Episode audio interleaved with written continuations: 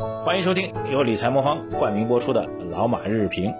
啊，各位老马日评的听众们，二零一九年的十二月十一号星期三啊，这个昨天到今天最重要的事情就是我们两大宏观数据发布了啊，一个数据呢是物价指数啊，另外一个数据呢是金融数据，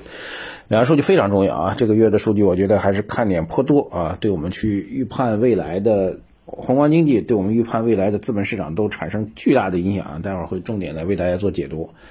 呃，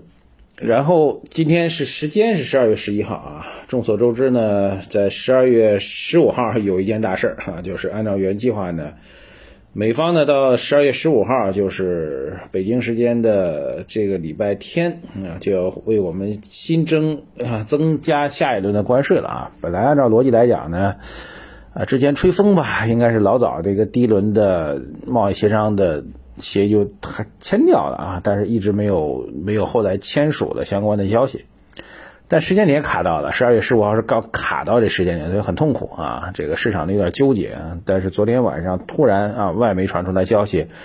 说十二月十五号那加征关税那事儿肯定要推迟了啊，当然还需要等待我们这边官方的一个回应啊。但不管怎么样，应该算是。一个利好啊，这个先带给大家，把这信息先带给大家。还有第二小事儿啊，因为最近我们一直有一些后台的一些信息服务给到大家啊，一个呢是整个银行板块啊最新的市净率和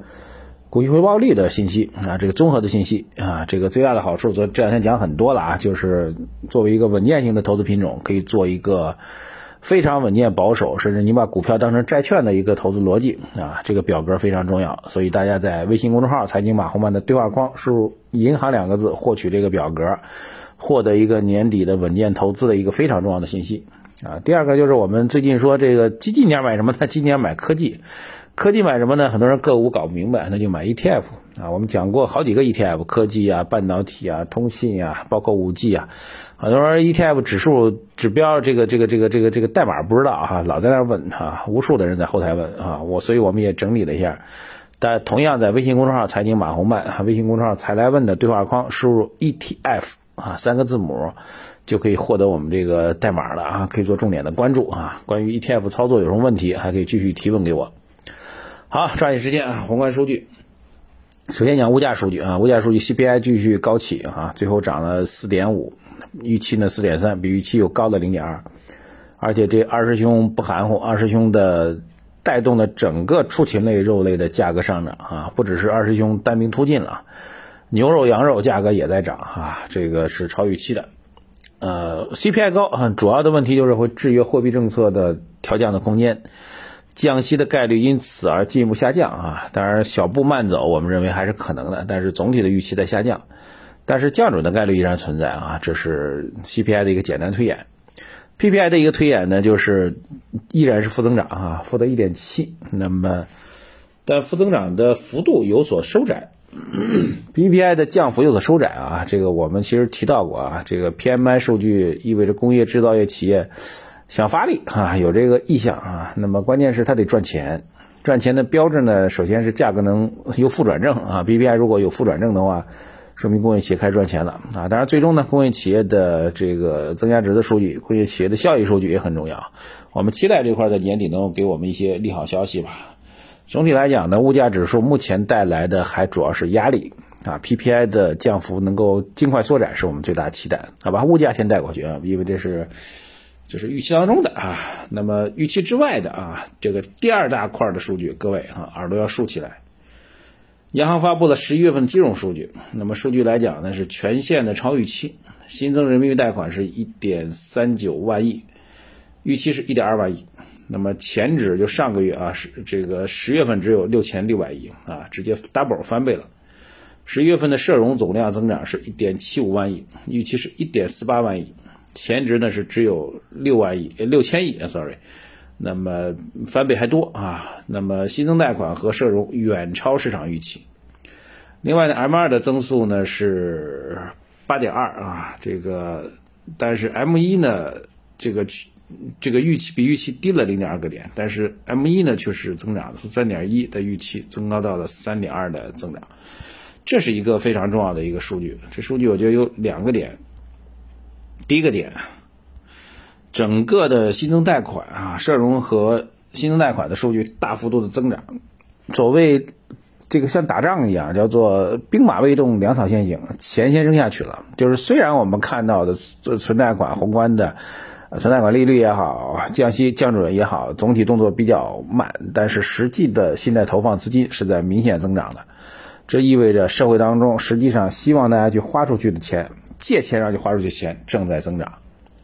所以意味着整个的社会资金供给在操作层面在明显的趋于宽松啊，信贷和社融总体数据表明了这一点，所以这是一个非常积极的整个宏观经济方面预先启动的一个信号啊，货币先行嘛。第二更重要的，跟我们资本市场相关系最大的这样一个数数据，M 一的数据，M 一和 M 二的剪刀差的数据明显在扩大啊，这个数据我觉得值得大家做重点关注。大家待会儿呢听完我们节目呢，也可以去做一个。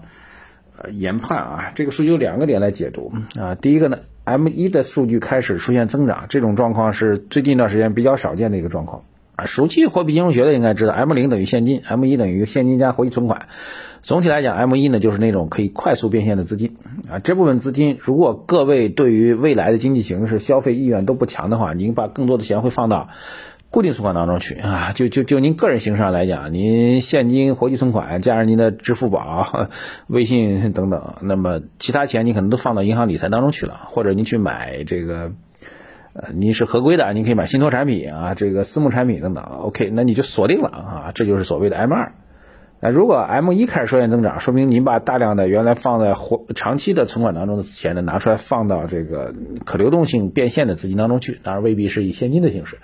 是以活期存款的形式来存在。这意味着您蠢蠢欲动的想干点什么事儿，对吧？这是您作为一个居民啊，作为一个消费者的一个行为。那企业如果把 M 二的钱提出来开始放到 M 一的时候，那他肯定是蠢蠢欲动，也想干点什么事儿。所以这是一个非常重要的指标，意味着大家的人心思动啊，动当然不是盲动啊，意味着是要干点什么事儿啊。当然一般就是扩大投资、扩大消费啊，这是 M 一变化的一个点。第二点就是从经验规则上来讲，